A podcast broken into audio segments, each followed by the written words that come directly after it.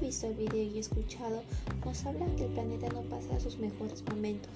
Como consecuencia nos trae terremotos, inundaciones volcánicas, entre otros.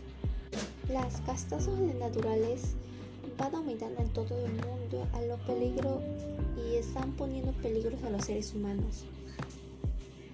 Eso también trae a par cambios climáticos que afectan al ser humano.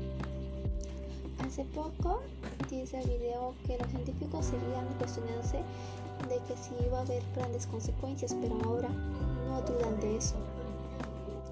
El llamado cambio climático se convertirá en catástrofe climática.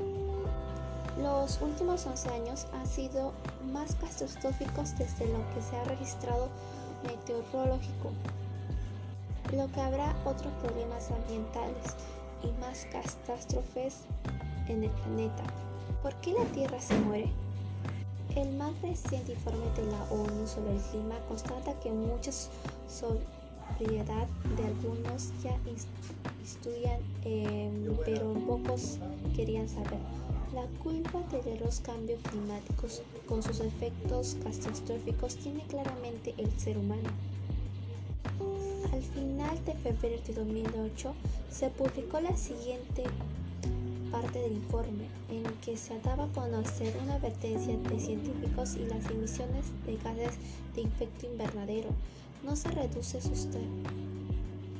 sustancialmente a más tardar. En el 2020 el calentamiento de la Tierra podrá el movimiento procesos irreversibles como el deterioro de la capa de hielo entre otros.